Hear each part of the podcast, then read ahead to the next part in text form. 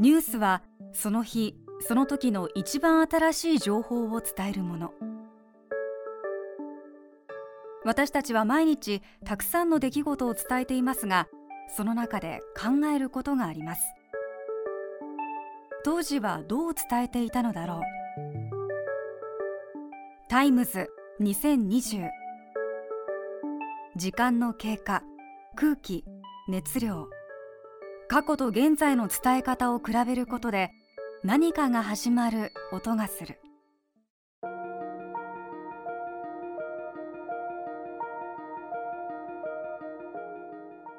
先週の火曜3月31日の朝滋賀県の大津地方裁判所から MBS 毎日放送の富永記者がこう伝えました。事件から17年元看護助手の西山美香さんは無罪判決が言い渡された瞬間も落ち着いた様子で裁判長の方をじっと見つめていました。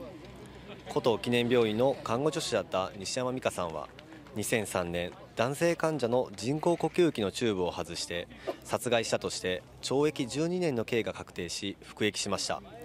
西山さんは服役中から冤罪を訴えていて去年3月再審が決定。先月から公判が始まっていました。再審。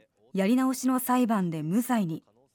決め手は被告だった西山さんの自白とされる供述が不自然に変わっていて信用できないとされたことでした。17年かかって無罪となった西山さんは。皆さんのおかげで無罪判決をもらうことができました。最後に裁判官がもう西山さんは嘘つくことないからこれから普通の女性として過ごしていってくださいって涙ながらに言ってくれたことは本当に嬉しかったです。大西直樹裁判長は法廷で西山さんにかけた言葉の中で再審は最終手段。最終手段に訴えないように第一審で適切な判断をすることが大事ですと語ったということです。昔も今も冤罪は後を絶ちません。戦後すぐ1949年の松川事件。鉄道の脱線転覆事件です。一審では20人の被告全員が一部死刑を含む有罪に。二審もほぼ同じ。しかし最高裁が高裁に差し戻しそこで全員が無罪の判決となりました。検察は上告しましたが最高裁で全員無罪が確定。1963年9月12日のことです。TBS ラジオ報道部はその日の夜特別番組を放送しました。担当は大見正俊アナウンサーです。報道特集松川の真犯人を追って。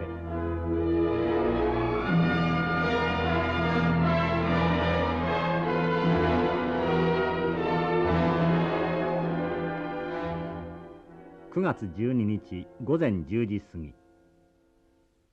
一瞬静まり返った最高裁判所の庭はたちまち喜びのどよめきと拍手に包まれた。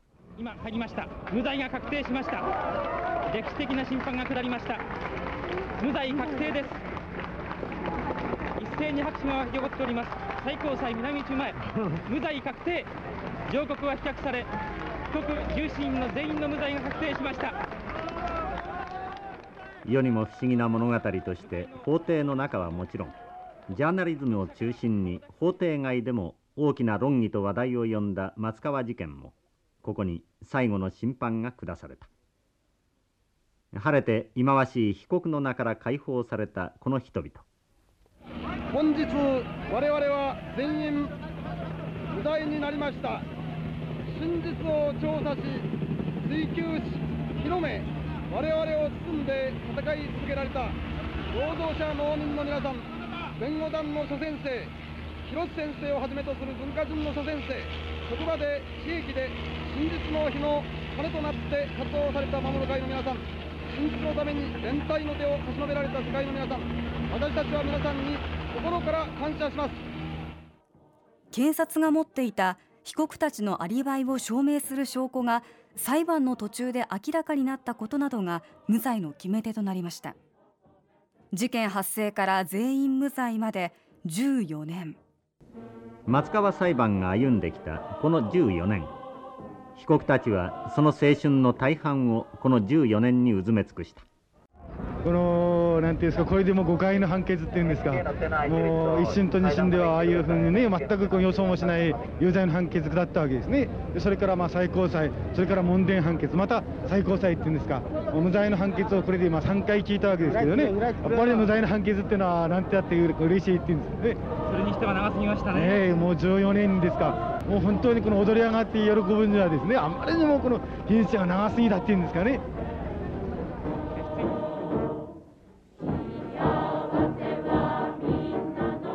青春を誰が奪ったのか。二度と来ない青春を返してくれ。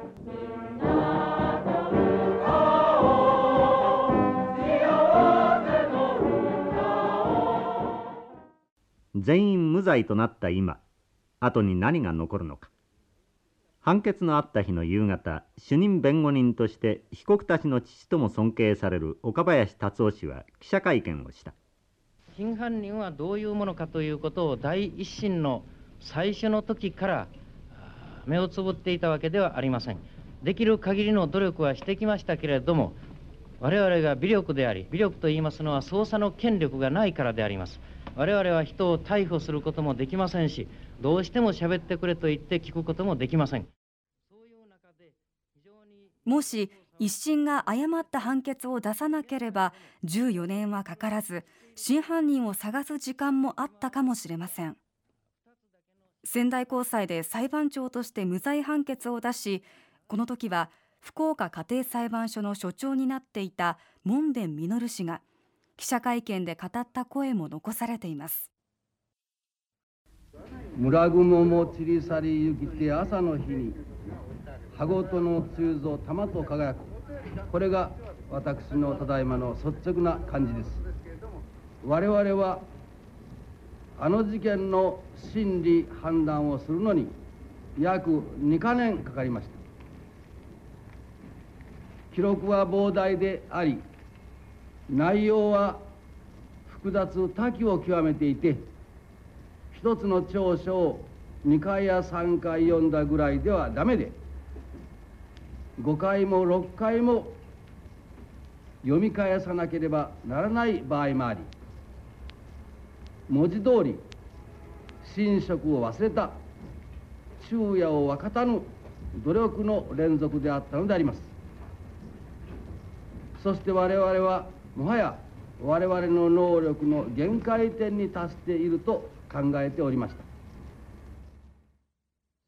無罪判決を出すまでの苦労を公の場で率直に語る門田氏